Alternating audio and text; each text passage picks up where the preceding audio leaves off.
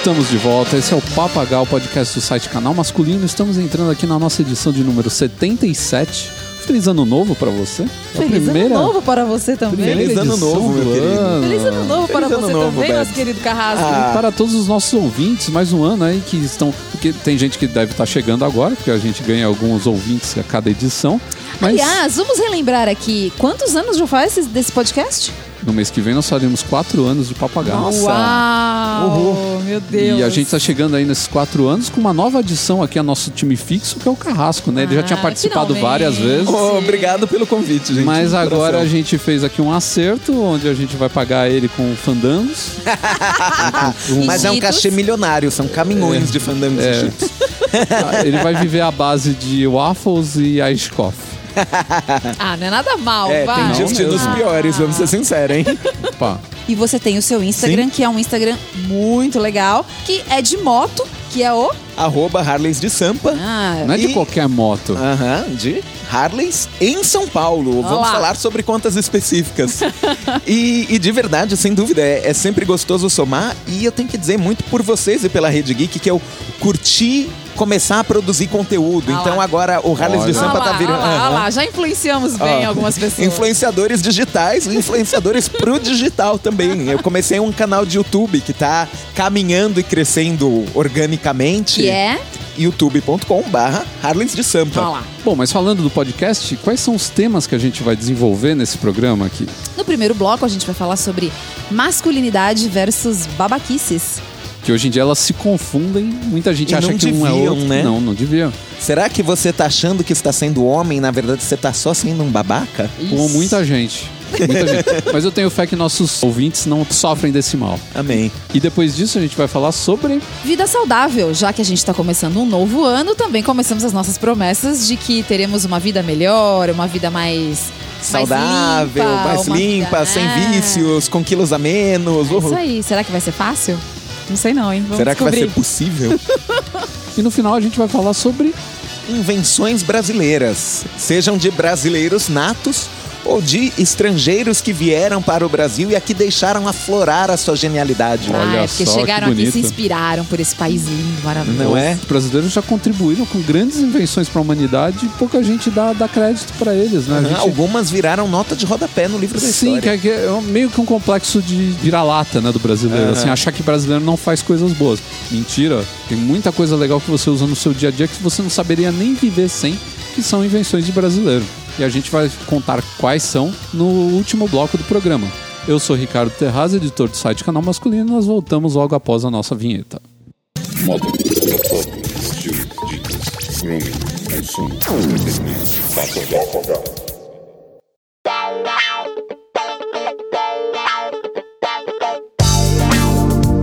interessante notar como a nossa visão do que é a masculinidade mudou em 20, 30 anos, né? Eu diria até em 10 anos, né? Se a gente pegar 10 anos atrás, perguntasse pra alguém o que era uma, uma atitude máscula, uma atitude de macho, a pessoa poderia dizer uma coisa completamente diferente do que a gente pensa hoje em dia, até porque existe toda uma patrulha do poli- politicamente correto também, E né? vice-versa, né? A gente vivia os anos hipersexualizados, né? Sim. É, Você tinha que ser comedor.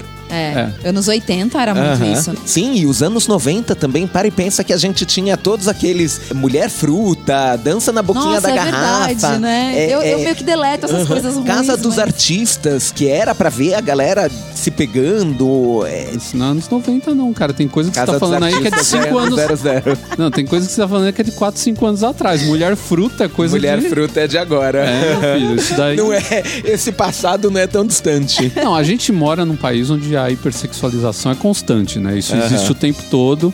O brasileiro sempre teve esse negócio, até porque a gente anda com pouca roupa, no calor.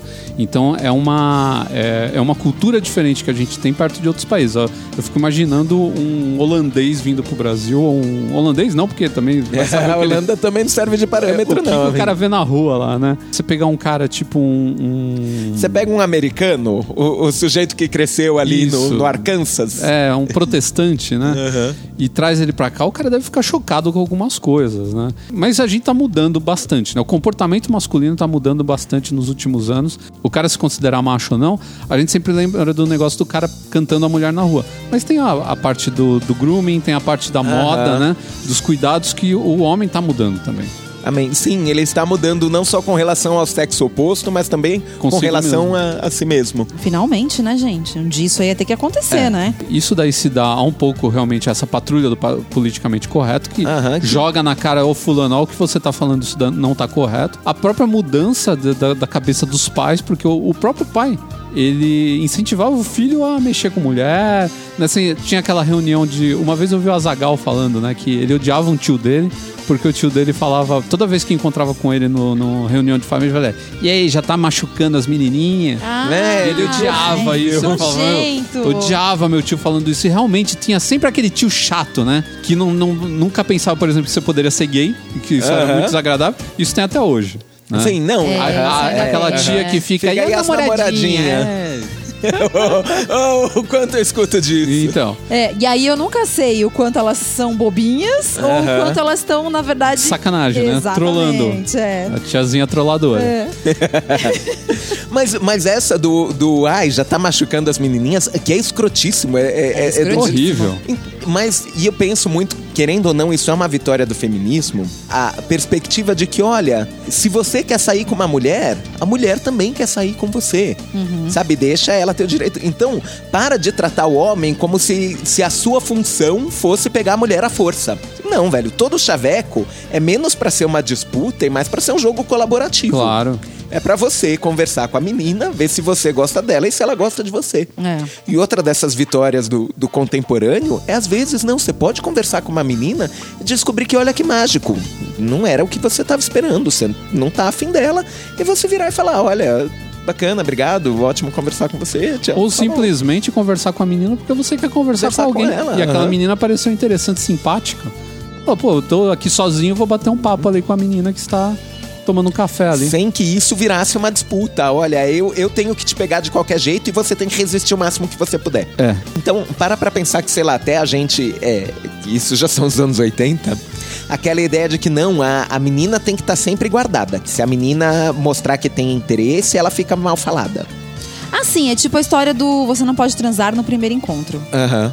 Na verdade, eu acho que, na minha opinião, a história do transar no primeiro encontro, ela tem muito mais a ver com você dar o tempo ao tempo pra saber Vai se ser mais realmente bacana se aquela vocês- pessoa te interessa de verdade. Porque existem pessoas que às vezes você bate o olho e fala, nossa, que não sei o quê. Quando você abre a pessoa, abre a boca, você fala, ah, meu Deus do Pra céu. não Boa, rolar, amiga. pra não rolar Não aquela é. cena de filme americano que a mulher transa com o cara no outro dia descobre que ele é um assassino serial e começa a tomar banho compulsivamente pra tentar Assassino serial é de menos. O problema é você acordar do lado dele e falar: Meu Deus, eu transei com isso. É, exatamente. Melhor um assassino serial. Pelo amor de Deus. Então, eu acho que às vezes o não transar no primeiro encontro é mais uma questão de você esperar um pouco até pra conhecer melhor aquela pessoa e ter certeza que é aquilo que você quer fazer. Ou é o seguinte, você fala: "Meu, eu não tô afim de sair hoje pra conhecer ninguém duradouro. Eu só quero transar, então vai. Vai. Vai, seja feliz". Ou simplesmente quero sair e não conhecer ninguém e só beber e conversar com meus amigos, que é outra Também. coisa. Que, e, isso eu vejo muito numa certa época, numa certa idade do homem, né? Que ele tem que sair, tem que arrumar uma menina. Então, sair, eu acho que esse. na- na- assim, quando você fala isso, a primeira coisa que me vem na cabeça é a história da balada.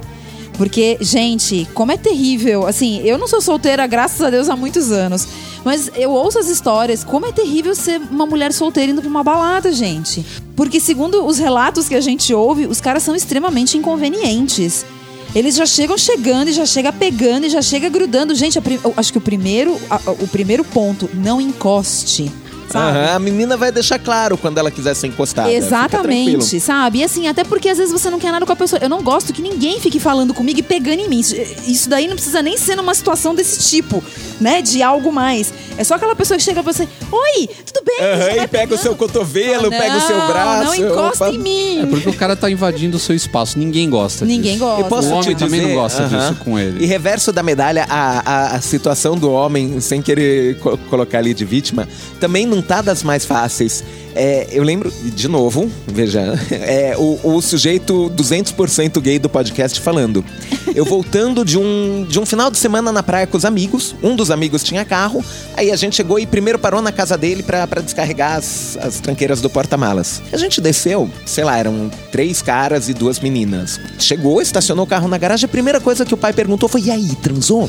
Nossa. O pai perguntou O pro pai cara. perguntou pro Ficou filho. um pouco invasivo isso, né? Então, velho, jura que, tipo, o, o final de semana do seu filho vai ser bom ou ruim se ele transou ou não? É. Tipo, esqueça a praia, esqueça a casa, foi gostoso, teve acidente no trânsito, É. como é que tava a marginal. É, quer dizer, começa já com os pais, né? Sim, é difícil é- essa cobrança de, de, de que.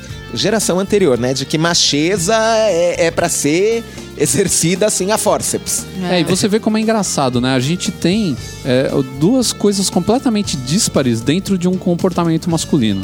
Muitos homens acham que você se arrumar, você se cuidar é gay. Mas ao mesmo tempo, eles acham que você tem que sair na balada e conquistar a mulher. Só que ele você sai tem desarrumado. Que ser feio e, e Ele tem que ser ogro e ainda assim né? pegar a mulherada. Você tem que ser desarrumado, você tem que ser uma pessoa pouco interessante. Se você sabe qualquer coisa mais sofisticada, assim, você tem um papo um pouco mais assim, também você é Aham. gay. Sim. Você não pode falar nisso. Você Como assim pode... você conversa de literatura com a É, menina? sabe? Que absurdo é esse? E aí, ao mesmo tempo, se, se o cara chega com essa atitude, né? Mal vestido, ogro, falando besteira pra menina, a menina. E com a obrigação de se dar bem na balada? E a menina recusa ele, a culpa é dela. E uma das coisas que sempre me vem à cabeça com esse papo de machismo é a história da mulher que é pra casar e a mulher que não é. Gente, pelo amor de Deus, o para que, que é isso. isso? Tipo, Pois é. eu mulher acho vem assim, com etiqueta. Você, é, você conhece pessoas durante a sua vida e até você encontrar alguém que você realmente queira ficar junto com ela, quando encontra, porque às vezes não encontra, que são pessoas, uma mais legal, uma menos legal, mas sabe, classificar, rotular as pessoas desse jeito. Fulano é pra casar e fulano não é pra casar. Então vamos fazer o jeito contrário também. Vamos pegar os homens pra casar. Ninguém casa, né? É. Histórico. Tem uns caras aí que tem um histórico que, meu, não tem condições. Mas vamos falar um pouco mais de masculinidade, um pouco menos Sim. de machismo versus Aham. feminismo e tal. Vamos falar um pouco mais de masculinidade. Tem também as atitudes que o pessoal acha máscula, por exemplo. O Tipo cara. qual? A gente já falou uma vez disso quando a gente falou de macho alfa. Que a gente falou Aham. com o Ed do, do Manual do Homem Moderno. Que, por exemplo, o homem trocar o próprio pneu. Eu acho que isso é autossuficiência. Eu acho que isso daí até. Eu acho que é válido você aprender a trocar pneu. Exato, eu, mas você não é obrigado. E você também não é obrigado a fazer isso no momento que você não pode. O Ed citou um bom exemplo, por exemplo, um cara de terno indo pra uma reunião, trocar o o próprio pneu porque, ah, não, eu sou homem, eu sou Vai autossuficiente. chegar todo sujo. Cara, chama, reunião. chama o seguro, velho. Você tá, tá- é é outra Chama questão. o seguro e pega um táxi. Não fica Ou- moral. Exatamente. Porque ele precisa provar pra si mesmo, né? Às vezes não é nem pra sociedade, porque, cara, você tá, sei lá, no meio da radial, ninguém vai estar te julgando ali, Aham. sabe? Mas o cara tem que provar pra ele mesmo. E isso eu acho, eu acho pior de tudo. Sim. Você tem que ficar se provando toda hora uma coisa, sabe? Não, eu, se me permite dar dois exemplos exatamente nesse diapasão. Eu tenho a minha Harley Davidson, comprei um filtro novo pra ela, um filtro de ar. Veio com as instruções e era assim, tipo, dá pra instalar na sua garagem. Olhei, dei aquela olhada nas instruções, bati a- o cara crachá com, com a moto. Exato. Tá, acho que eu consigo. Fui lá, tirei um domingo inteiro pra isso e troquei o filtro da minha moto eu mesmo com as minhas Olha mãos. lá. Nunca me senti tão macho na vida. Mas porque eu tinha tempo de sobra e era um negócio que, velho, é, é- é a entrada de ar. Não tô mexendo em nada muito complexo da moto. É. Uma vez, por acaso, quando eu vim gravar podcast com, com os nossos vizinhos da Rede Geek, furou o pneu da minha moto. Eles não manjam de moto. Eu acho que o Mauri perguntou: e aí, como é que você faz? Como é que você troca? Você não, não leva step na moto. É.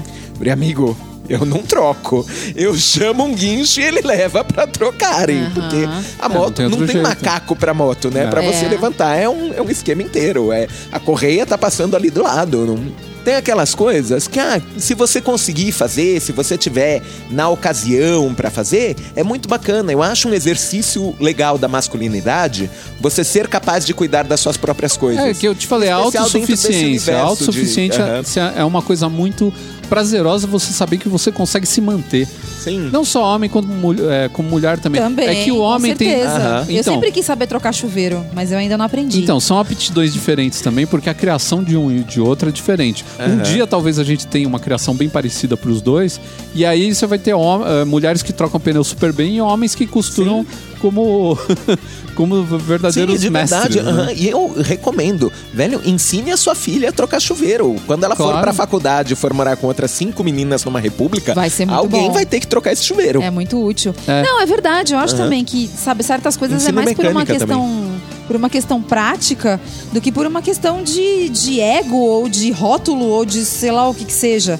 É bom pra você saber Aham. fazer. Se você vai fazer ou não, é outra história. Depende do momento, da conveniência, de tudo isso. Você vai ter que analisar ali, ah, tô bonitinho, arrumado pra uma festa ou pra um, pra um compromisso. Não vou ficar fazendo coisa que vai me sujar, embora eu saiba fazer. Aham. Então, E outro eu preciso dia. dizer que quando eu fui morar sozinho também eu fiz questão de aprender a pregar botão. Ah, eu já trabalhava de verdade. traje social. E, e, velho, camisa, né? De quando em quando cai um botão. E eu pensei, se eu, se eu for ficar deixando cinco reais cada vez que me cai um botão e eu tiver que ir na costureira no final da esquina, Cara, eu vou te contar uma história. Eu, que sou um bastião da masculinidade, Ah lá. eu sei trocar, eu sei consertar botão desde os seis anos de idade. que legal. Ele sabe aqui em casa quem faz essas coisas. É. uma vez, eu, uma vez eu vi minha mãe costurando o botão, eu achei. Falei, "Ah, posso tentar também? Aí a minha mãe me ensinou Ai, que bacana. e aprendi E é o cozinhar tipo de coisa que vai te pequeno. salvar sempre, porque Sim. botão pode cair a qualquer De momento. novo, é autossuficiência. A gente vai fazer, não vamos nem entrar nisso, que eu quero fazer um podcast Só sobre... sobre autossuficiência, Aham, sabe? ia Conseguir se virar sozinho, que tem muita coisa e é legal até pra inspirar outras pessoas que não sabem muito e se acham até meio, meio sem traquejo pra esse tipo de coisa, Uhum. que dá pra você aprender isso numa boa.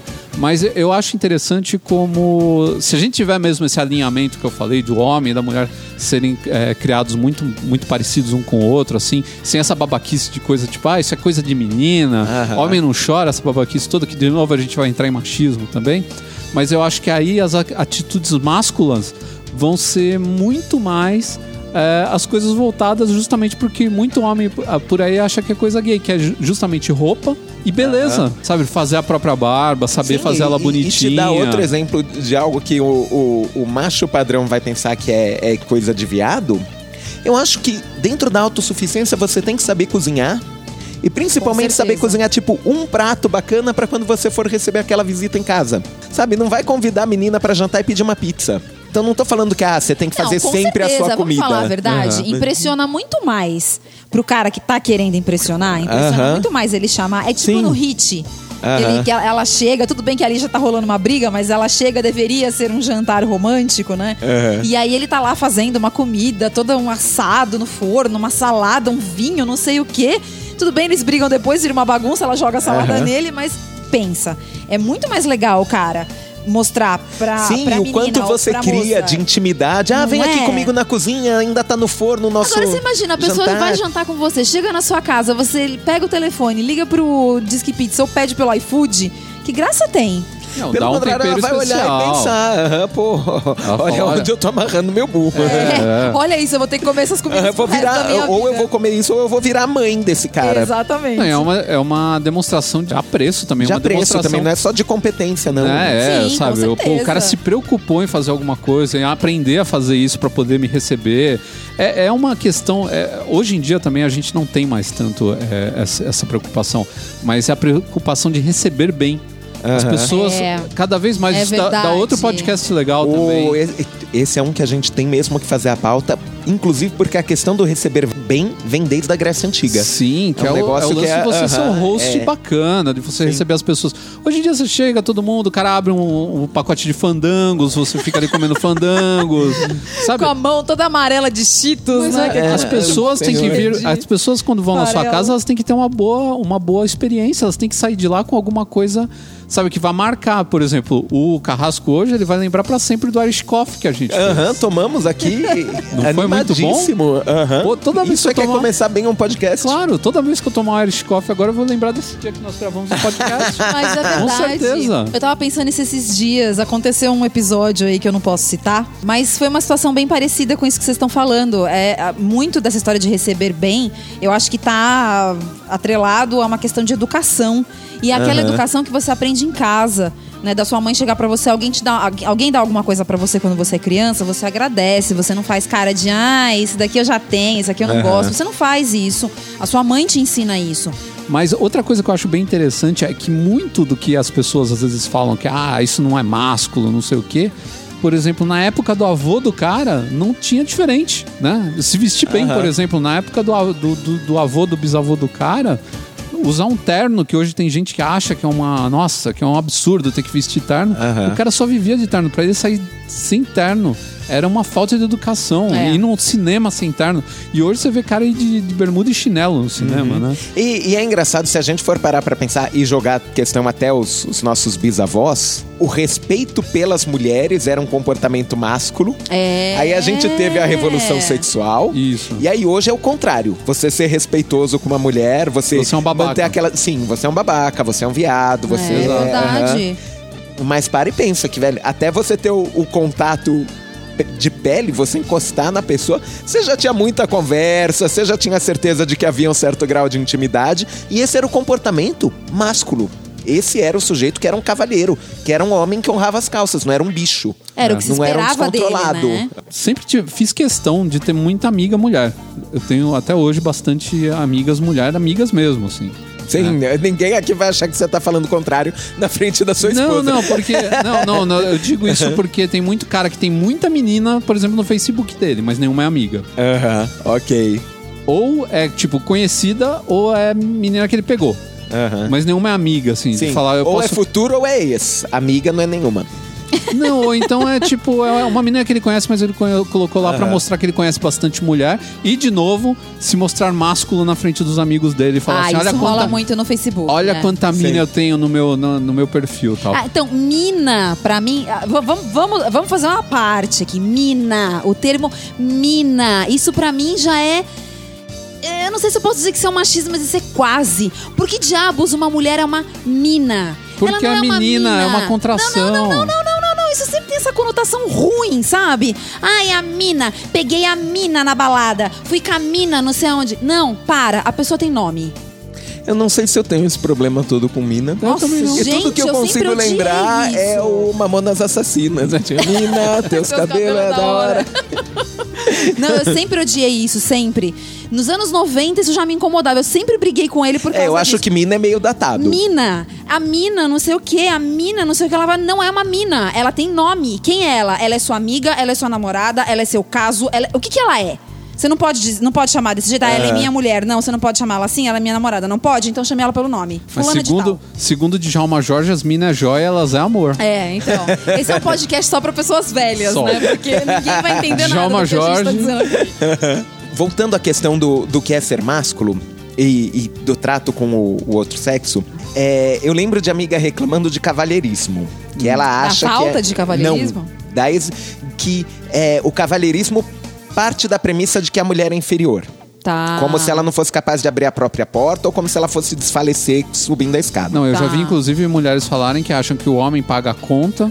Até que hoje em dia já tá morrendo isso também, porque as mulheres são autossuficientes, elas podem dividir seus a próprios conta. salários, Ah, Algumas, é. quando convidam, vão lá e pagam E porque pagam. convidaram, escolheram um, um restaurante que é muito caro. Às vezes o cara não, o cara não tem condições.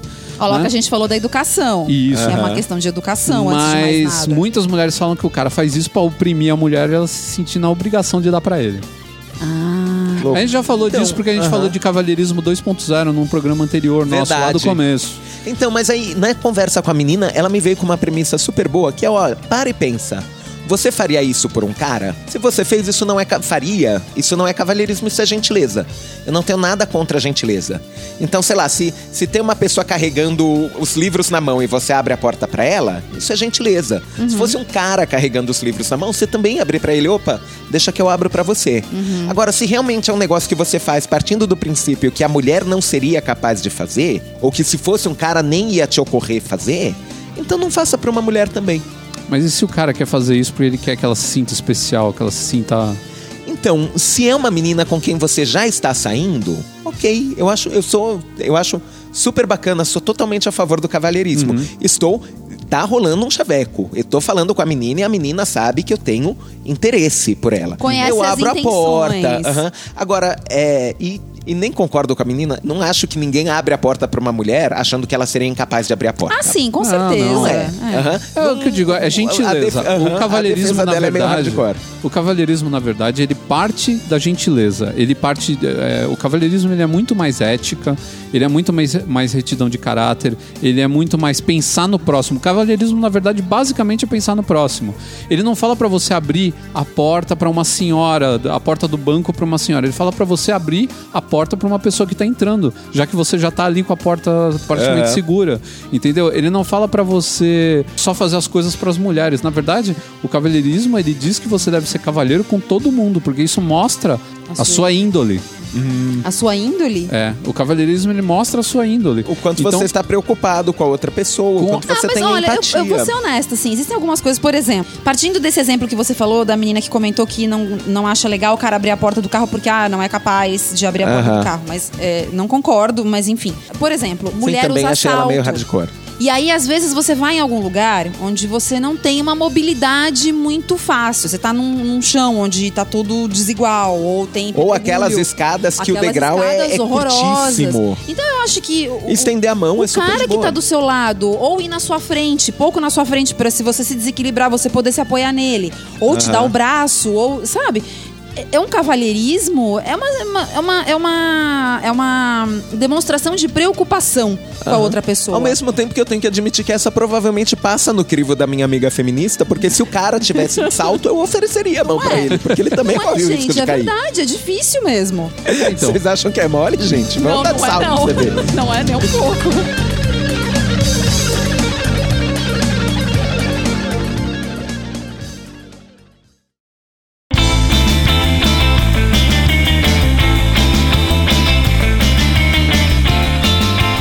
Gente começou um ano novo, e com o ano novo vem a vida nova, e a resolução de ano novo de todo mundo é sempre uma vida mais saudável. É, uma dieta. verdade. Não é uma vida mais saudável. É, uma dieta. Bom, tá. A dieta, mas pensando assim em, ah, vamos, vamos fazer um 2017 mais saudável do que foi 2016. Isso, claro, envolve você comer melhor. Mas principalmente, olha, comer melhor não quer exatamente dizer comer menos. E não ser magro não é sinônimo de ser saudável. Ah, sim. A gente tem um monte de gente que tá usando o tamanho G e tá saudável. Tá bem de colesterol, tá bem. Não tá é, vivendo pra morrer. E outras pessoas em compensação que estão super magras e que tão não estão bem. Mas vamos É. deixar claro que a gente sabe aqui também que a gordura abdominal ela é bem prejudicial à saúde. É, ela é. Ela é. Não, deixa, não Assim, deixem a- minha barriga ouvir isso. É, então. é- ela é uma das piores gorduras que, que o acúmulo E de é uma das mais difíceis região. da gente se livrar. Esse é o Sim, problema. mas que não são 2 quilos acima do peso que vão transformar ninguém em Não, obesidade é. mórbida. né? Mas assim, eu acho que essa questão da vida saudável, as pessoas hoje em dia estão meio paranoicas com esse negócio do, do blogueira fitness, né? Que nem a gente tava falando aqui antes de começar a gravar. Essa paranoia do não posso tomar lactose, não posso ingerir Sim. lactose, não posso comer Glúten. glúten, não posso comer farinha branca, não posso comer gordura nenhuma. Vamos por partes. Eu acho o seguinte. Você quer ser mais saudável? Se informe do que é melhor você comer. É muito melhor você comer um prato de salada com alguma proteína ali, alguma coisa, do que você se empanturrar com, De batata lá. frita. Exatamente. Carboidrato em fritura de imersão. Tudo errado. É, mas isso não quer dizer que você tem que banir da sua vida o leite, que você tem. Você tem algum Mesmo problema uma de batata saúde? frita, sabe? Também, exatamente. Come de tempos em tempos, não precisa morrer de vontade. E não precisa comer um saco inteiro de batata frita. É, você É. não precisa fazer uma dieta da batata frita. Você não só vai comer batata batata frita no almoço, na janta todos os dias. Às vezes eu percebo muito isso, as pessoas levam pra um lado muito radical. Uma coisa que eu percebo por mim e que eu era uma pessoa assim, faz hoje faz mais de 10 anos que eu faço exercício e era uma coisa que eu não fazia de jeito nenhum, eu não passava nem na porta, porque eu nunca Aham. suportei o tema fazer exercício. É a atividade física. Não Sim. precisa ser exercício lá na academia, exatamente. Você pode escolher o que você gosta mais. Tem gente que gosta de jogar tênis, tem gente que gosta de jogar futebol. Eu, como não gosto de Taco. nenhum, Taco é importante. então, Taco, eu como não gosto de nenhuma cavaleiros. atividade física, o que, que eu fiz? Eu falei, bom, a melhor coisa pra mim é me enfiar em uma academia onde tem ar-condicionado.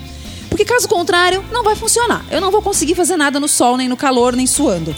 Então eu peguei e fui pra academia. No começo eu odiava, não que hoje seja uma coisa que eu goste. Sim, você não pensa, ai, que vontade de ir pra academia. Não, mas eu já me acostumei tanto e eu já entendi que aquilo faz tão bem pra mim, que eu tenho menos dores nas costas e coisas do tipo, que hoje eu vou com o maior prazer. Não tem problema. Eu me Sim. programo, eu vou, eu faço, eu termino de fazer, ufa, fiz, passei lá. É, eu muito dei penso que na- aham, nas resoluções de ano novo pra tornar uma vida mais saudável, a gente tem sempre que pensar no que é mais viável. Sim, Tipo, exatamente. É, ah, vai ser academia? Procura uma que seja perto da sua casa ou do seu trabalho. É. Ou, ah, detesto academia? Procure um esporte que você gosta de fazer. Basquete, futebol, Natação, tem tanta natação. coisa, é impossível aham. que a ah, pessoa não, não tem se adapte nenhum esporte nada. que você goste de fazer? Procure uma atividade física que não seja um esporte. Velho, vai fazer dança. É. se acostume a fazer caminhadas todo dia. Também. Você não precisa Andar de se bicicleta. enfiar- andar de Pois é. bicicleta. Uma coisa super simples. Não, porque muita gente reclama, né? Que acha que a, a academia é muito monótona. E é, sem É. dúvida. É, um dos problemas que eu vejo também é que muita gente se impõe metas que são muito difíceis de atingir. Ah, sim. Sim. Ou então cria. Zero de gordura corporal. É. Ou então cria um programa de vida saudável tão rígido que no Que é na segunda semana o cara desiste. O cara chega. Vou só não comer consigo. brócolis e. Vamos fazer academia. Não, Fazer não academia- comerei nada cozido. Não, fazer academia duas vezes por dia, é, só comer frutas e legumes e não sei o que. Senhor, É, academia rola. duas vezes por dia, sai daqui. É, então, chega uma hora que Get a acontece. life. Não, o cara explode, né? O cara fala, pelo amor de Deus, e a pizza, onde é que tá? Não, é, a gente não aguenta. Eu acho que é- Sim, é tudo mais eu ou acho- menos aham, isso. As coisas é- precisam é. ter um, um certo nível de equilíbrio. Sim, a vida saudável tem que ser sustentável. É, e uma coisa que eu já percebi, porque eu convivo com algumas meninas que são do meio fitness, né? Aham. Não chegam a ser lá a Gabriela Pugliese, mas são mais ou menos dessa área. A gente vai pros eventos e comida de evento sempre necessariamente é uma comida porcaria. Óbvio, Aham. ninguém vai te servir nada muito saudável ali. Você tá num evento. E aí começa É a um paranoia. snackzinho. Então, assim, Aham. chega o milkshake e começa. Ai, meu Deus. Ai, eu não posso. Ai, ai, meu Deus do céu. Aí o garçom passa pela segunda vez de novo aquele, aquele suplício. Aquilo vai virando uma. Aquilo vai me incomodando de uma certa maneira, porque chega uma hora que eu olho e falo, pelo amor de Deus, toma. Você quer tomar? Toma. Faz regime o resto do dia, mas toma a porcaria do milkshake. Gente, isso não pode ser Não saudável. quer tomar? Pelo menos não me enche o ouvido. Exatamente. Se você tem Não convicção sofra. o suficiente de que aquilo vai te fazer mal e que você não pode nem abrir exceção uma vez ao dia pra comer alguma coisa que seja o jacar, como as pessoas. Eu tenho um ódio de- dessa história do é jacar. jacar? Que assim, ah, o povo agora nas redes sociais posta foto de comida engordurada ou de doce e coloca que agora vou jacar. Ah, de, de Enfiar o pé na jaca. De enfiar o pé na jaca. Eu acho isso escrotíssimo. Eu sou uma pessoa que jaca da hora que eu levanto até a hora que eu vou dormir. Ô, gente, eu fiz da jaca a minha pantufa. Não é? Assim, eu e assim, nenhum de nós três aqui tá rotundo. Nenhum Amém. de nós três tá com problema de saúde, tem colesterol, diabetes ou Duplo coisa do Que tipo. eu saiba. É, que eu saiba também não. Eu, eu também, os meus exames estão todos em dia. Ah, então tá bom, você é o que tá bem aqui. Então, assim, eu acho que são coisas que precisam de um certo nível de, sabe, de falar assim, não, peraí, eu vou tentar comer mais saudável, vou tentar ser saudável, mas isso não significa que você não possa nunca comer alguma coisa diferente. E, e se vocês me permitem, eu acho que vida saudável também tem muito um, um quê de, de o quanto você cria de problema, de preocupação. E vamos levar uma vida saudável e leve. Exato. E não é só na alimentação. Então, porque assim. ficar se para de se torturando por causa do martirizar. hambúrguer, aham. ninguém merece, Sim. né? Ou contrário, para de comprar briga porque a pessoa com quem você sai come gordura e você tá lá só na saladinha. Nossa, isso é difícil. Gente, não guarde os rancores, ok? Então, mas se você se alimenta, começa a se alimentar mal porque o seu corpo estava acostumado, começa a comer pouco, fazer muito exercício, é, ficar muito cansado, você cria uma outra coisa que faz mal para sua saúde, É. que é o estresse. Aham. Então você tá estressado, você pode ter problemas cardiovasculares, você fica você não tem ânimo para fazer as coisas. Olha, a irritação desse pessoal das, das privações nas dietas é o que a gente mais É. percebe. Tudo que você tá ganhando na sua dieta, você tá perdendo por conta do seu estresse. E é até estranho, né? Porque quando você faz. Uma das coisas boas de fazer exercício, né? É que aumenta. os- Endorfina. endorfina, esse tipo É. de coisa, e você fica animadão. Só que ao mesmo tempo você começa a ficar chateado, então o seu corpo deve entrar num, numa. Numa montanha russa de hormônios que deve estar cara, muito se bobear, isso vai dar até problema psicológico pra você depois. Outra coisa também, a gente quando fala de saúde, sempre se pensa em comida e exercício. A primeira coisa Aham. que se pensa é comida e exercício sempre, né? São meio É. chave mesmo. Dormir bem também é muito importante. Né? Ah, isso é duro. É, você Isso eu- fica Eu zumbizão. mais. É, então, você não dorme pelo menos umas 7 horas e meia por dia. Tem pessoas que conseguem Pra dormir mim não menos. dá. Tem, aham, tem, tem relógios biológicos. tem Exato. gente- e um, tem gente que é mais diurna, tem gente que é mais noturna. É. Então, tem quem acorde às 7, tem quem só acorde às 10. É. E não adianta pegar o cara que só acorda às 10 e querer que ele acorde às 7. Ele- O corpo dele Ele não vai, vai acordar, funcionar. mas ele vai acordar num mau humor. que é E ele não vai fazer nada que preste até o horário Fica dele. zumbizão, É, fica, fica- fica zumbizão. zoado. Aham, Perfeito é quando você consegue uma rotina que case com o seu ritmo biológico. Isso é perfeito. É.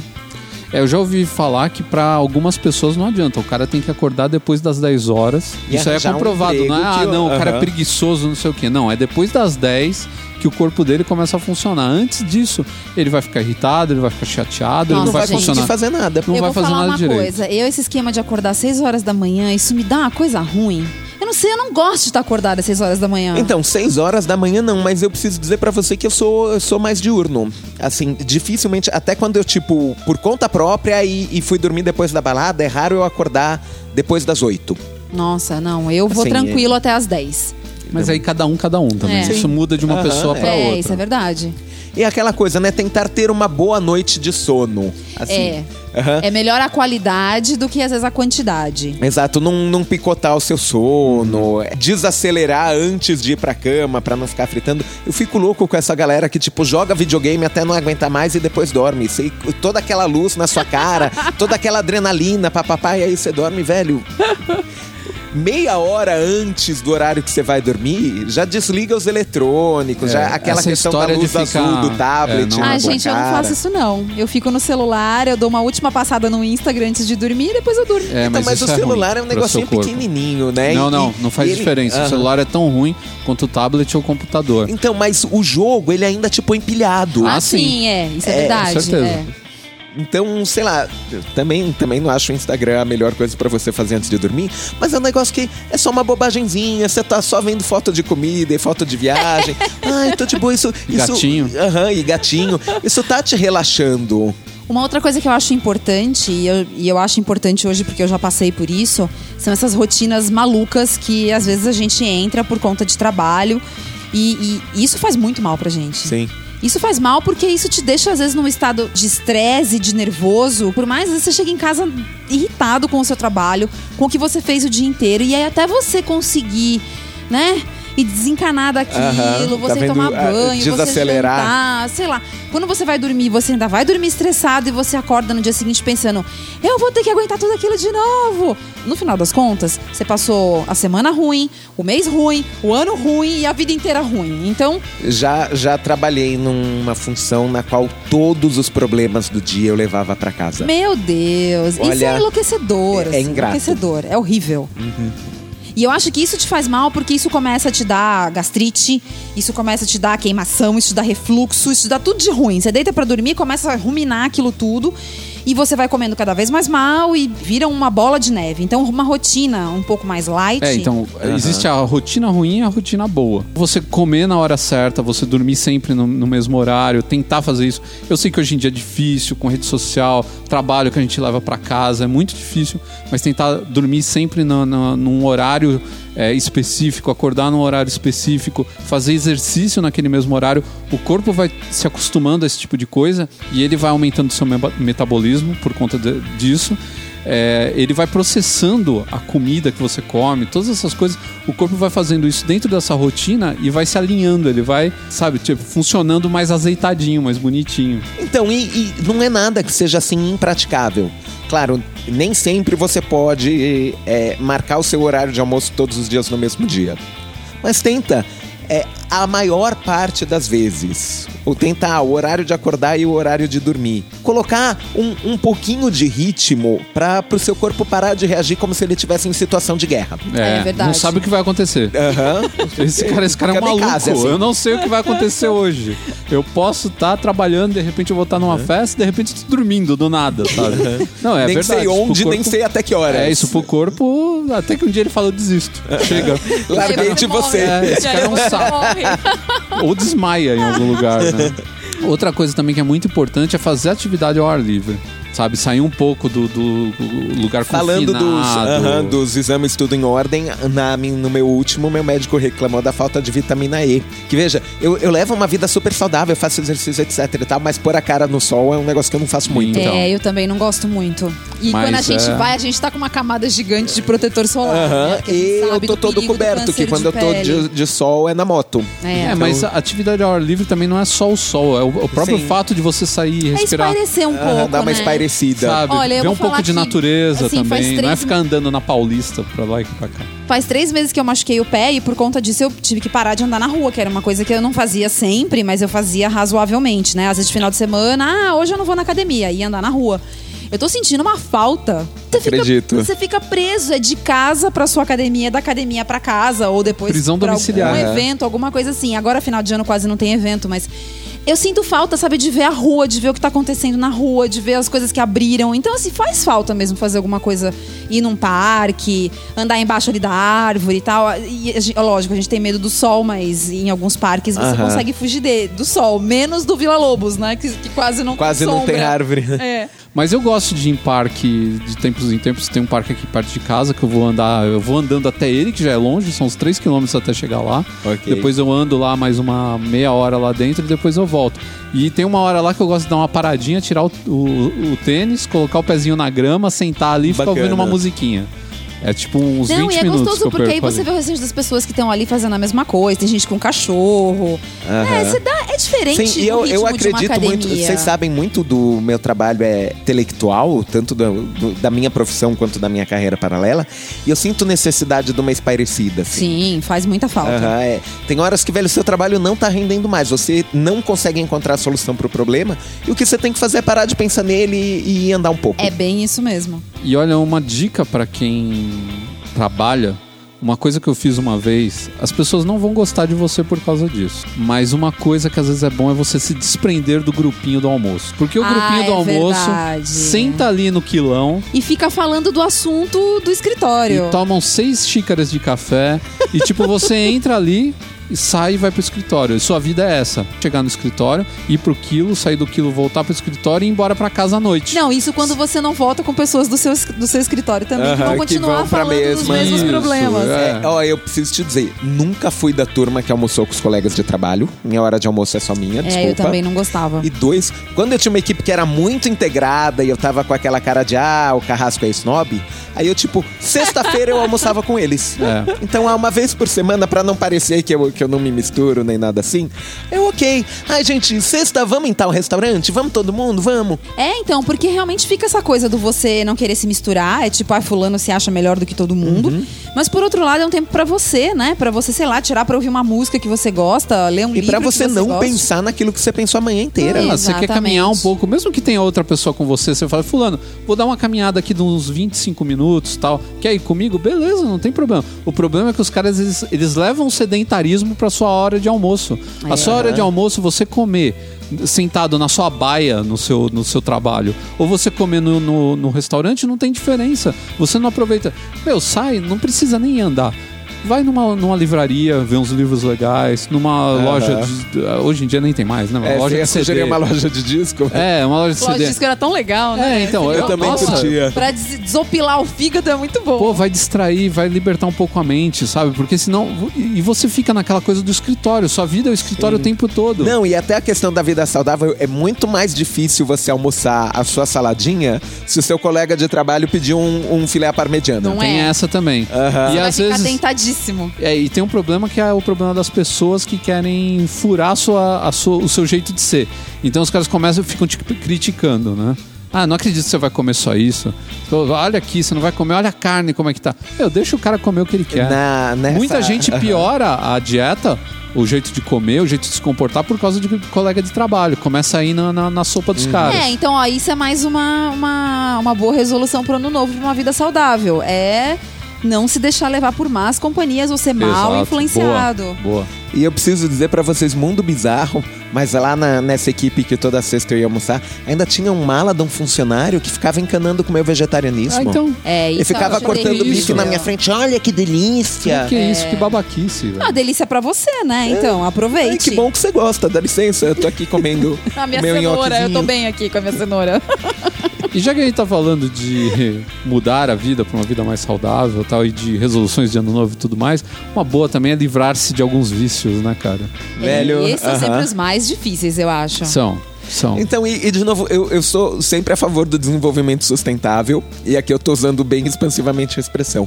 Eu sou totalmente a favor das pessoas largarem os vícios, mas não tentar, e a partir de hoje não, não compro mais cigarro. Velho, dá uma reduzida. É. Tem que não ser tenta sair dos cinco maços por dia pra É, nenhum cigarro. nenhum cigarro, que que o você seu vai corpo pirar. vai sentir falta e É você vai pirar. lógico. E ó, de novo, nós não somos um, um blog fitness, mas tem vários aí, alguns são muito bons. Sim. Inclusive, pra galera que tá tentando largar vício, tem tutorial no YouTube. É, E tem uns é que são assim de, ó, vai reduzindo, vê como seu corpo tá reagindo. Quando você tiver na neura, estoura um plástico bolha. tá, tá cheio de dicas legais. assim.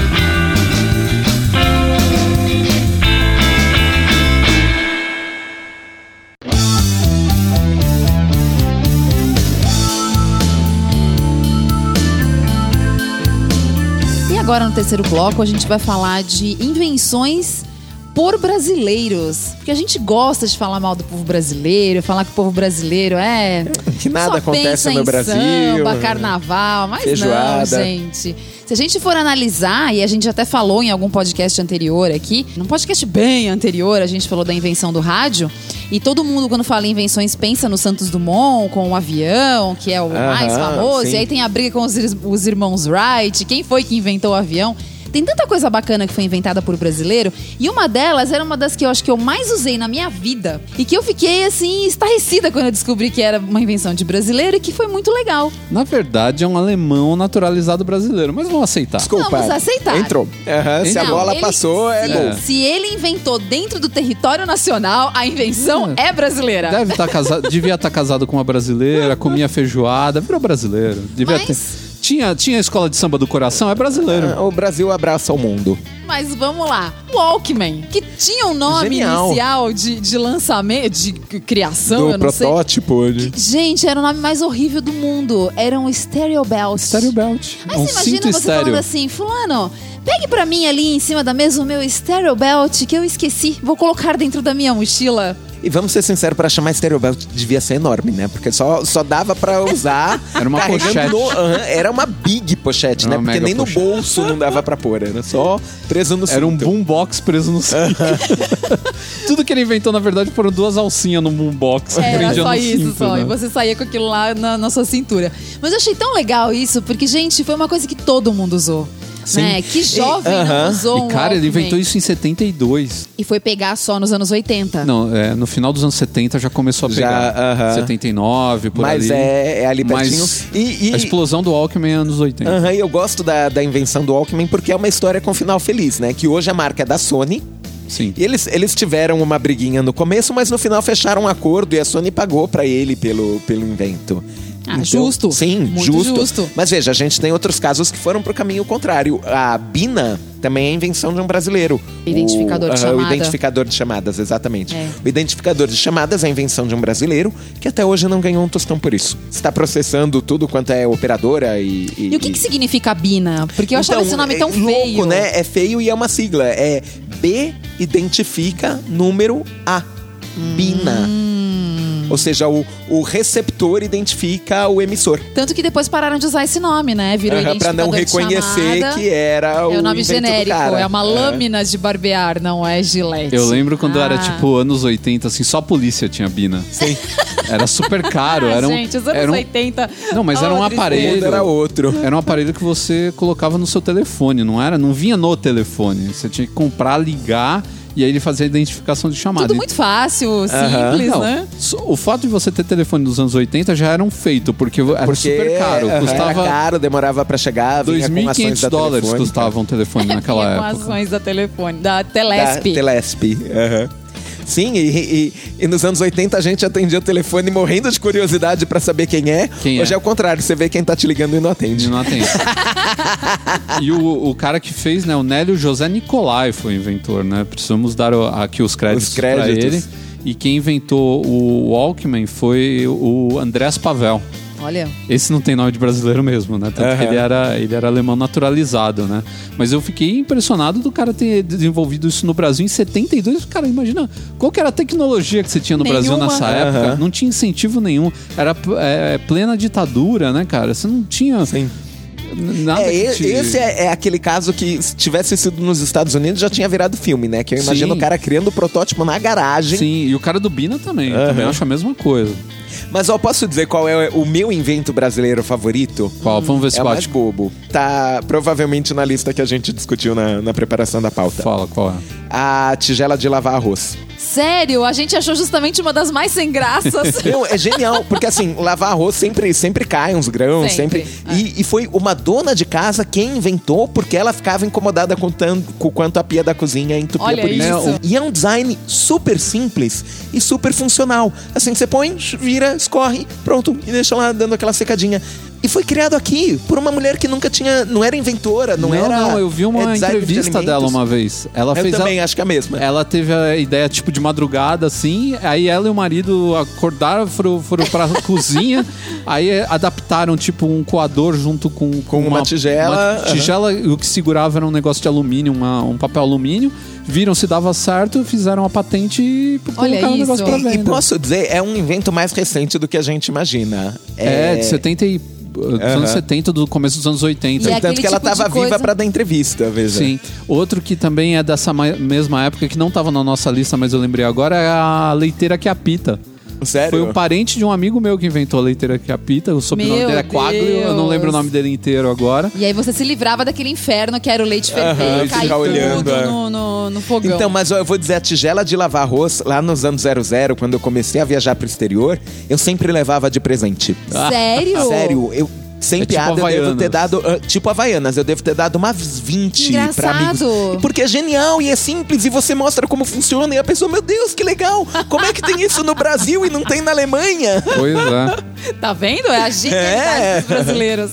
Mas eu acho que uma das, uma das invenções mais importantes foi o soro antiofídico. Ah, esse uma é invenção muito de legal. brasileiro. Muita gente estuda isso na escola e esquece depois, convenientemente. Eu, mas, é, eu tá vendo? esqueci. Eu não lembrava quem era o inventor desse Pois é, soro. mas foi Vital Brasil, por isso que existe o Instituto Ah. Vital Brasil e tudo mais. Né? Legal. Avenida Vital Brasil. Avenida. No Butantã, no bairro do Butantã. Então. Faz Olha lá, todo sentido. Faz todo sentido. Agora tá tudo ficando mais claro na minha cabeça.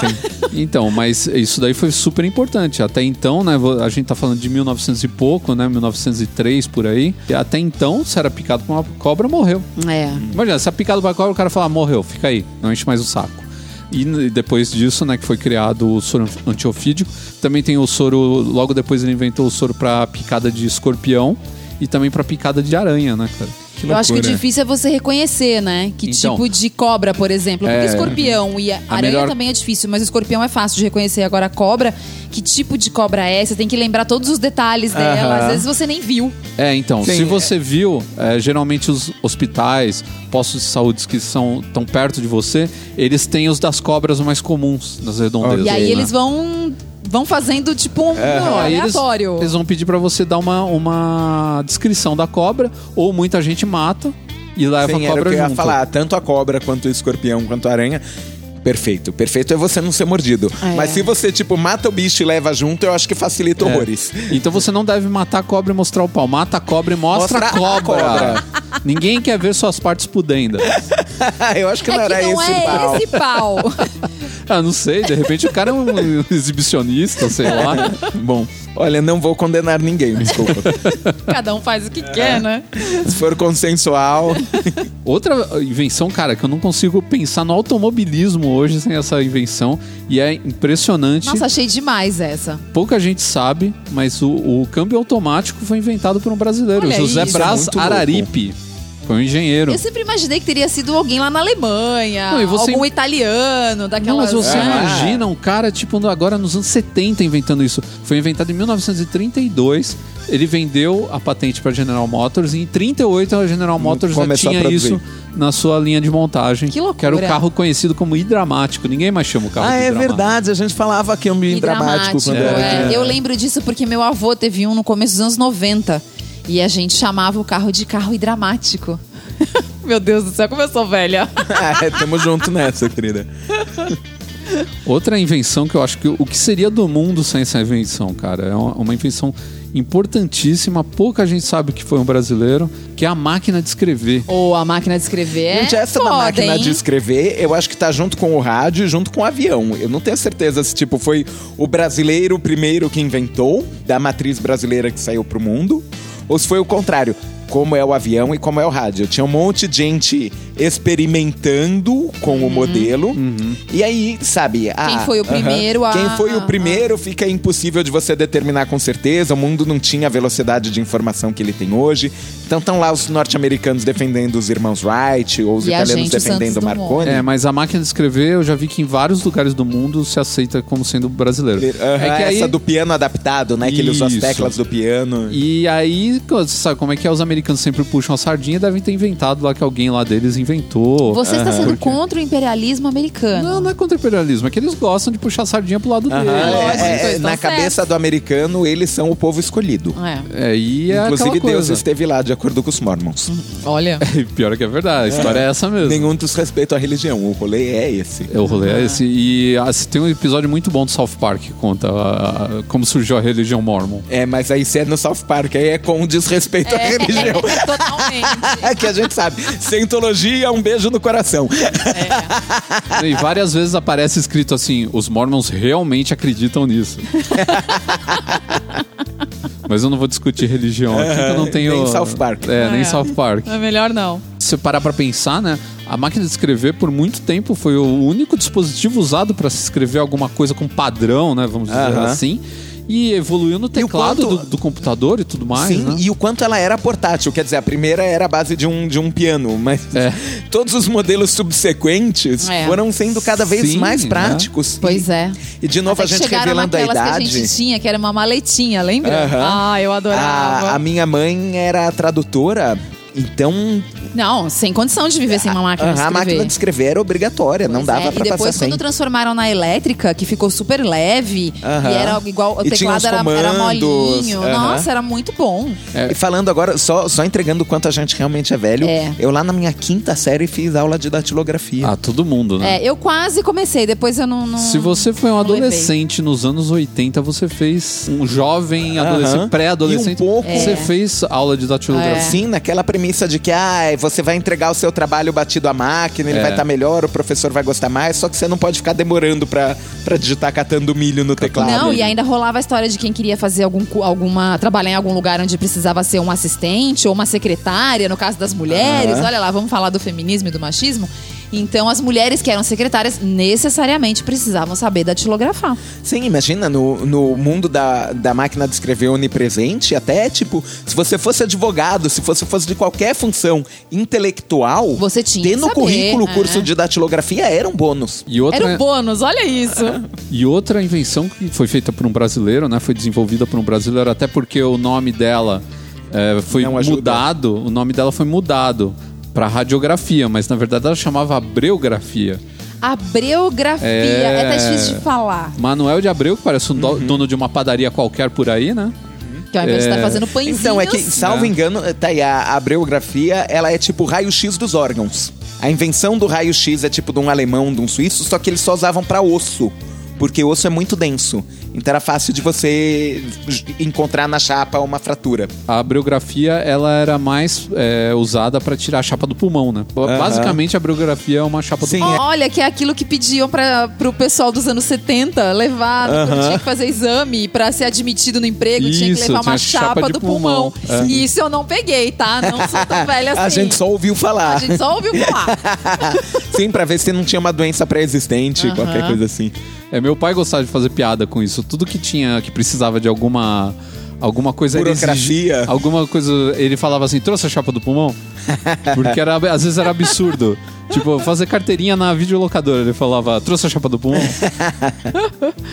E por fim, a gente vai falar de uma invenção de brasileiro que é engraçado porque é tão eficiente. Não é utilizado em outros lugares, porque, por exemplo, a abreografia virou uma coisa universal, todos, Aham. os, todos os países utilizam. A urna eletrônica, que só a gente continua usando, Porque dá pra fraudar de boa. que é extremamente, é uma coisa extremamente útil e rápida, porque você Acelera a contagem. a contagem de voto Então, mas eu acho que os Estados rápida. Unidos também usam a urna eletrônica agora, não usa? Eu, Eu acho, acho que que não. Não, Sério? eu acho que não. Pelo menos o The Good Wife, nos últimos anos, ah, teve uma eleição lá, foi papel. Foi papel. É. Eles não confiam porque eles falam que é, dá pra manipular. Ué, mas a de papel também dá pra Dá pra manipular. manipular também. Todas O pessoal, Parece são que fazem manipuláveis. recontagem duas, três vezes naquele mundo de O- votos. Uma amiga minha, o primo dela era escrutinador. Escrutinador é o cara que conta, vo- contava votos. Hoje não tem mais escrutínio, né? Era o cara que contava votos. Um abraço pro Rufus também, que trabalhou vários anos de escrutinador. Ai, coitado. É, Senhor. então, é, e ela falava, ele era malufista, todos os votos em branco ele colocava pro Maluf. Olha lá. cara, é, sabe, a gente É corre pra um lado, corre gente. pro outro. Não, é né? óbvio. Você tem que, em algum momento, você precisa acreditar na retidão de caráter do ser Sim. humano. O que você tem que mudar é as pessoas, não é, o É, mecanismo de exatamente. voto. É, mas mesmo assim, se você pensar na invenção em si, ela é uma invenção Muito ousada bacana, e, muito. e tecnológica pra caramba. Né? Não, e é um barato porque ela conseguiu se popularizar e fazer até com que as pessoas mais idosas, as pessoas que têm um pouco mais de dificuldade, entenda como, Sim, como e, votar aham, naquilo, e, né? e até a turma dos, dos que são, assim, é, semi-analfabetos, que não seriam capazes de escrever o nome do candidato, a urna eletrônica dá, dá aquela Pois é. ajuda. Eu não cheguei a votar com, com papel. Eu votei com papel. Eu não peguei. Eu- a, A minha- minha, a minha primeira, primeira foi eleição o foi, a primeira eleição da urna eletrônica. É, Olha minha que também. engraçado. É. E é de Santa Catarina, né? Tipo, Brusque. Usaram, é, eu tenho parentes no sul até hoje, usaram primeiro, tipo, uma ou duas vezes nas cidades ali de, de Santa Catarina como experimento. E aí, Sim. quando viram que ela era firmeza, aplicaram em todo o território nacional. Eu acho bem bacana, acho bem legal.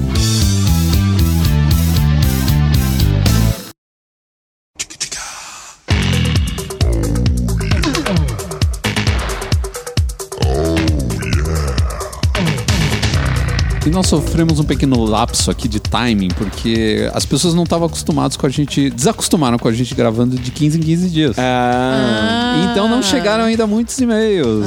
Certo, Porque das outras foi- Não, e vezes. foi final de ano também, Foi né? final a gente de ano. gravou o último, foi agora, um pouco antes do, ano- do ano novo. É, muita gente só ouviu essa semana o, é. o de, de ano novo, E né? a O gente vai pré-ano gravando novo. agora o próximo. Mas tudo bem. Mas mesmo assim a gente recebeu alguns e-mails aqui, a gente vai ler.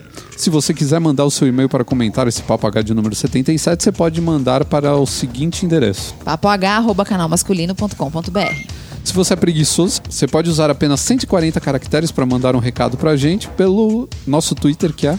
Arroba canal masculino. Além disso, você também pode usar o Facebook, lá você pode usar quantos caracteres você quiser, mas se ficar muito longo eu posso ter preguiça e não ler nada. Isso pode acontecer. Sinceridade eu- define. Eu recebo e-mails e, e- e mensagens de tudo quanto é lugar, então é difícil assim você ter tempo pra tudo. Não, eu leio tudo, né? Eu falo que não, às vezes eu tiro barato, mas É, eu ler leio a tudo. gente acaba conseguindo ler tudo. O problema tudo. muitas vezes é parar pra responder. Responder que, tudo é fica meio difícil. difícil. é.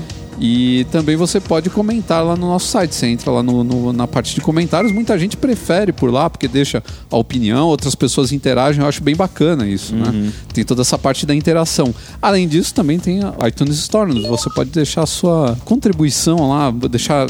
Pode ser tanto na forma de cinco estrelas quanto um depoimento. Na verdade, os dois. Inclusive. A gente quer o Melhor pacote ainda. completo. A gente quer as cinco estrelas e o depoimento. completo. Então é isso aí, essas são as nossas formas de contato, mas também você pode seguir a gente nas redes sociais no nosso Pinterest, que é Pinterest. É Pinterest.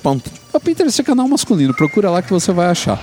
Você pode então, essa você sabe, o Instagram do canal O masculino. Instagram é arroba canal masculino. E eu ia falar do Tumblr, a rede social que não para de crescer. Ninguém sensacional. esquece o Tumblr. é sensacional. Agora eu também tô animado com o Pinterest, que o Pinterest tá quase batendo 12 mil seguidores. Aham, e Legal. Faz uma super Mas diferença. o Tumblr tá com quase 5 mil, que também é muito bom. Que é? É canalmasculino.tumblr.com. Olha, é Olha bonito. lá, ele o endereço é bonito, é um, endereço, ele é encorpado. É, ele é encorpado. Ele é como um bom é muito vinho, bom, entendi, entendi. É sensacional, eu adoro o Tumblr.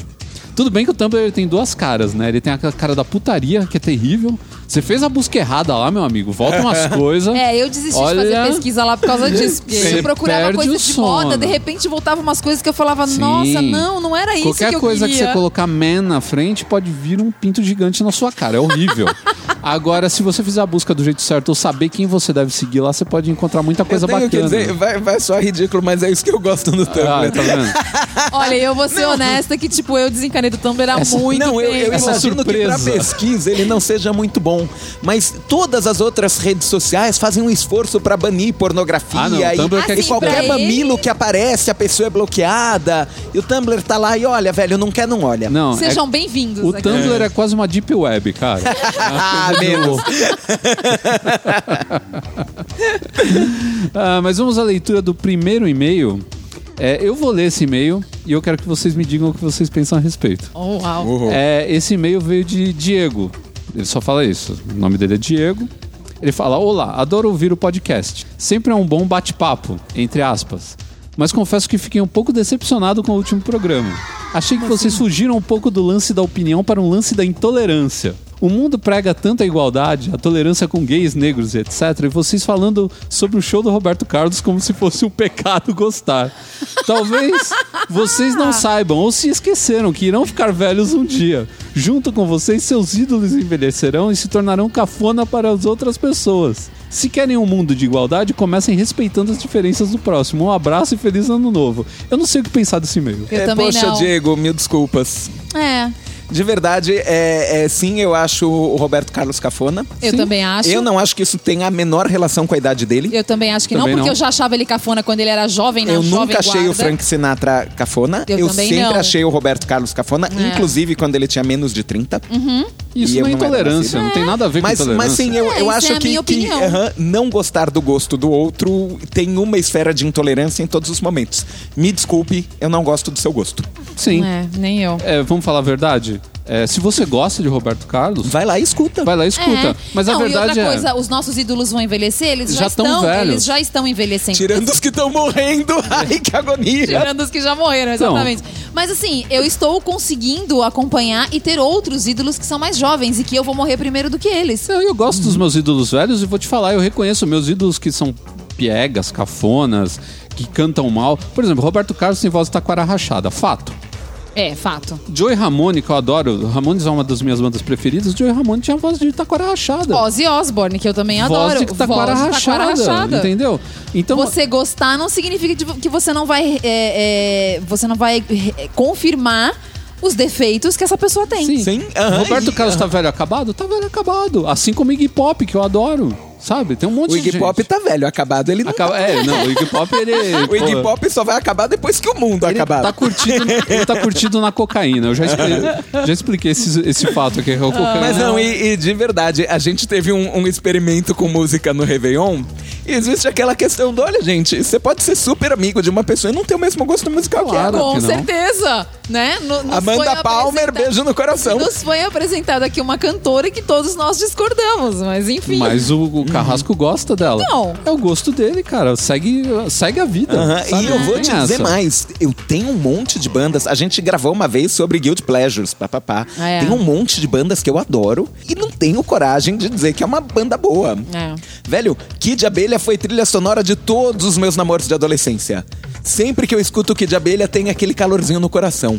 Mas não vou não dizer é que é uma uma banda senhora boa. banda. Nossa, Então. a Paula Toller tem uma vozinha Pois que, é. meu Deus do céu, hein? É, ruim então, eu demais. não acho que a gente foi intolerante, eu só acho que a gente exprimiu a nossa opinião. Se ele levou por esse lado, Sim, de novo, I'm so desculpa, não sorry. foi pra ofender É, ninguém, não. nem o coitado do Roberto Carlos, Não. que é velho, cafona e tem voz de taquara rachada. Mas tá ricaço. Porque tem tá gente ele lá. que gosta dele, deixa o cara. Deixa. Vamos passar pro próximo e- e-mail, então. Ah, na verdade não é um e-mail, é um comentário que foi mandado pra gente no nosso site. Na área Tão de bravo com a gente de comentários. novo. Não tão Ai, bravo com a gente. Eu não sei porque as pessoas, às vezes. Esse papo assim de estou decepcionado. Sempre que alguém fala isso no começo do e-mail, eu falo, lá vem. Ah, é- isso não é coisa, coisa tá vendo? muito É por certa. isso que eu gosto do Instagram. Você acha que alguém me mandou uma foto dizendo tô decepcionado? Nunca. A próxima mensagem, na verdade, é um comentário no site de Vitor Alcântara. Ele tem 28 anos e é administrador de sistemas. olha lá, já, essa daqui já começou bem. Que bacana que o Carrasco ficará fixo na equipe do cast. O cara é super inteligente e divertido. Uma grande adição ao programa. Oi. Ah, obrigado, querido. Hashtag carrasco no elenco fixo. Em tempo. Feliz ano novo pra vocês e esperamos mais programas para este ano. E por favor, façam um programa sobre o meu pesadelo pessoal. Trajes sociais para barrigudos. Grande abraço. pra barrigudos, velho. Mas a, a melhor É roupa que você pode usar é o traje social. É, pra barrigudo realmente é o cara que. É o que mais Se dá uma bem. disfarçada E, e não parece que você tá alongado. escondendo. Não é que nem, ai, amarrei um, um moletom na cintura. Não. ele, ele cobre naturalmente. É verdade. O traje social. Ele tem essa coisa niveladora, né? Ele pega o cara que não Sim. tem um corpo muito bom e dá uma melhoradinha, o cara que é magro já fica um pouquinho mais, Desencorpado mais robusto, também. né? E, e quem tá com, com dobrinha, esconde. É, É. E se você tiver um corpo bacana, mas se você tiver com um traje social ruim, você fica Ele zoado, zoado, cara. vai dar uma estragadinha em você. É, então Em tem que... compensação, inclusive, se você tiver um corpo malhado e tiver de terno e gravata bacana, você também fica bem. É. Ele é um traje muito democrático. Muito. E muito elegante. Vamos dar uma lida nos, nas mensagens que foram deixadas pra nós lá no. Olha, faz tempo, né? É, faz tempo que a gente não lê aqui iTunes o pessoal da Store. iTunes Store, né? Só pra lembrar que a gente tá em primeiro lugar, tanto o nosso episódio 76 quanto o nosso podcast tá em primeiro lugar em artes, Yes. na categoria artes. Porque nós Uhum. somos artistas. Nós somos Claro. artistas. Ah, Então, no fantástico mundo da iTunes Store, o nosso primeiro comentário é do Rodolfo Mota. Sou estudante de Direito Olá. e... a- olha, nossos colegas. né? Eu e o Temos- Carrasco. Aham, Ah. o direito bombando aqui. E a primeira vez que abri o podcast eu estava cozinhando. Fui logo no Top Charts e o primeiro que abri foi o Papo H. Assinei Olá. logo. Ah, tá porque nós estamos em primeiro lugar em artes. Tá vendo? É, enquanto eu estava fazendo o recheio do feijão e do arroz, ouvia o podcast 73 e logo o gás acabou. É, continuei a ouvi-los e não parei mais, indo até os 69. Gostei muito do programa, pois trata do homem moderno e aproveito bastante as dicas de vocês. Estão de parabéns. Olha só, e ainda usou a palavrinha top. No Top. final, várias Top. vezes top, top, top, top. muito top. bom, muito bom. É um barato isso, né? A gente, a gente sabe que as pessoas ouvem o que a gente tá falando. E, e isso já, isso às vezes já é meio incrível, né? Saber que a gente tá aqui sentado gravando e vai ter um monte de gente que vai ouvir isso depois. Mas o mais engraçado é a pessoa te contar como foi que ela tava ouvindo. Ah, eu tava Eu acho cozinhando. legal. É casou, muito legal assim, isso. é. Eu acho legal também essa coisa do- da pessoa falar como descobriu o podcast. É. né? É legal saber como que as pessoas estão chegando ao papagá, né? E como a gente está chegando até elas. Sim, é, é. muito bacana. Muito, muito legal. A outra aqui, Roberto Um dos melhores podcasts. É leve, engraçado e sempre aprendendo coisa nova. Que a nossa Olá. ideia é essa mesmo, que sempre a gente esteja passando coisas novas para as pessoas. Sinal que estamos fazendo bem o nosso trabalho. É o seguinte, de action constante. Eu gosto desses nomes do, do iTunes Store, né? E é genial, porque action é action em inglês e constante é, é Em constante português. em português. Mas, sei lá, a mãe dele devia chamar constante, o pai devia chamar action, e ele é o action júnior. É, salvando minhas horas no trânsito, maratona de todos os episódios, em Nossa. menos de uma semana já amo vocês. Olha! O único defeito é ser só um por mês. Ah, estamos mudando isso. Ah, 2017, vida nova. É isso aí, action. Problema resolvido, action. Pois é, também tem aqui de Igor Soares, recomendo, muito bom. Ah, é curto e grosso, mas deu as cinco estrelinhas bonitinhas lá. É, também tem Thiago Radael, conteúdo relevante e descontraído, vale muito a pena e assine. Adoro, adoro quando falam que eu sou relevante. É muito bom, ser relevante Não é? é bom. Porque a internet hoje em dia tá tão cheia de coisas irrelevantes. Nossa.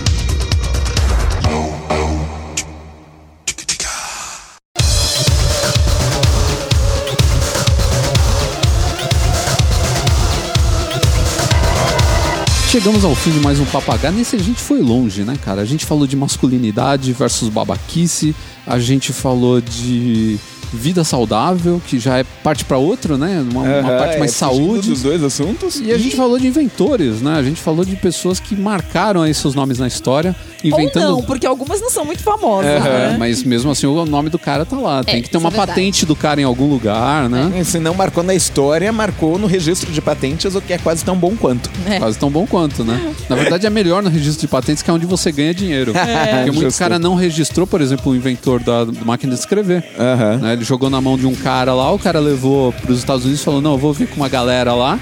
E nunca mais voltou. E quando Uma ele viu. historinha, né? É, quando ele viu, já tava Sim, na o mão de padre outra do pessoa. rádio. Mas para encerrar, como sempre, a gente vai partir para uma, uma dica relevante, uma dica interessante. E quem vai dar a dica dessa vez é o Carrasco. Obrigado. Vocês sabem, todo final de ano eu, eu, eu dou uma sossegada nos estudos e pego alguma coisa não relacionada pra ler, né? E não é um livro sabia disso, recente. tô sabendo não, agora. É, bom, então. Até o que a gente estuda por gosto, chega uma hora que dá uma cansada e a gente É, quer variar. Verdade. E esse ano não é um livro novo, não é um lançamento tipo de agora, mas caiu na minha mão o Livro dos Mortos do Rock, que é, é fazendo uma piada com o Livro dos Mortos tibetano, ou o Livro dos Mortos do Egito Antigo, mas é uma coletânea de pequenas biografias de roqueiros que tiveram vidas e mortes conturbadas, complicadas. Então tem a Janis, tem o Jimi Hendrix, tem o Elvis Presley. E assim, Livro bacana é muito mais fácil do que você ler uma biografia inteira É que você tipo um vai. aham. almanaque. Tipo um almanaque com um viés bastante específico. Legal. É relevante o quanto, velho, você leva uma vida louca, sabe? James Joplin. e, e termina como termina, não é por acaso. Mas esse livro que você tá indicando é em português? Tá em português, ele tá numa só tradução importado? muito boa. Ah, legal. Aham. É, é, e livro, livro pra roqueiro, assim, a gente de vez em quando pega uma tradução que você viu que não, não passou por um bom editor. É. Não, essa tá primorosa e conseguiu dar a pegada que eu imagino que tenha o texto original. Ele é jovem, ele é fluido e ele dá uma investida na questão do, olha, é, é, a vida rock and roll leva a uma morte rock and roll, assim. Então, foi gostoso de ler e de novo, eu gosto de biografia, mas não é sempre que eu tenho tempo pra ver a vida inteira da Amy Winehouse, É. sabe? Então Chega uma hora que você fala, ah, esses detalhes eu não tava é, tão não, interessado não tava assim. fazendo questão. É. Então, biografia compacta me ganha. E agora, com tudo isso que morreu, eu tô na torcida pra que a editora lance o segundo É, a livro dos mortos. atualização tá sendo requisitada urgentemente. Daqui a pouco vai ter que sair online, né? Pra você baixar, né? não vai dar tempo. que horror, credo. Podia fazer é, update do, do sistema, que nem aplicativo, né? Morreu mais um, acrescente no seu livro dos mortos do rock. E qual é a editora dele? É, a editora dele é a Aleph, que lança um, um bocado de material bacana e alternativo. Ele não é particularmente caro, não é difícil de achar. Eu ganhei de presente já tem uns anos, dois ou três talvez. E eu olhei agora, tem pra vender na Cultura, tem pra vender na Saraiva. A Aleph é fácil de achar. Aham. E eles têm umas coisas bem bacanas. Aliás, é, é legal até consultar o resto do catálogo deles, que tem bastante coisa. Sim, boa. recomendo. Entre, entre curiosidades e, e temas que você pensa, nossa, quero ler isso, a Aleph manda muito bem. Pô, então é isso aí, uma dica. Ó, logo, começamos o É uma ano. dica cultural, eu adoro Uma dica cultural assim, com bem livro, né? Coisa que hoje em dia parece que as pessoas não ligam mais para livro, mas eu acho que a- a- o setor de, de editorial está se segurando. Sim, é. Muito mais do que jornal, né? É, os É. periódicos, esses sim, velho, É. tão, tão É, desesperados. Mas Tá também estão tendo que se reinventar, estão lançando romances diferentes, né? Muito- os livros hoje têm ação que nem cinema, né? Você vê muita, cena, muito, muita narrativa de ação em livros. Né? Sim, e, e ele tá, tá buscando os seus nichos. Então, imagina, quando, quando a gente fez colégio, literatura infanto-juvenil era uma só e era de um jeito só. Hoje você encontra um, um blend mais interessante A gente de... tinha a série Vagalume e, a E- gente ficava super Aham. feliz de ter ela. De porque ter ela, senão porque- era só clássico daqueles que a gente não suportava, tipo Machado de Assis. Adoro Machado de Assis, mas não é pra quinta Ah, série. meu Deus, não. Não, faz isso com o coitado do aluno. Não é assim que você vai fazer ele gostar de ler. Não E mesmo. Machado de Assis, não, não, pega a senhora, pega o Guarani. Nossa. Aí você tá matando o leitor que tem dentro do seu É aluno. verdade. Tá vendo? Vocês estão desanimando as pessoas. Leia Tomara, o livro é. dos mortos do rock. Isso, tomara que você se anime com isso aí. Você não vai passar no vestibular, mas. vai ser Mas legal. você vai recuperar o gosto pela leitura. E com essa dica aí, nós vamos encerrando esse Papo H de número 77. Um grande abraço a todos e até o próximo. Tchau. tchau, tchau. Through the ditches and back, through the witches and slash.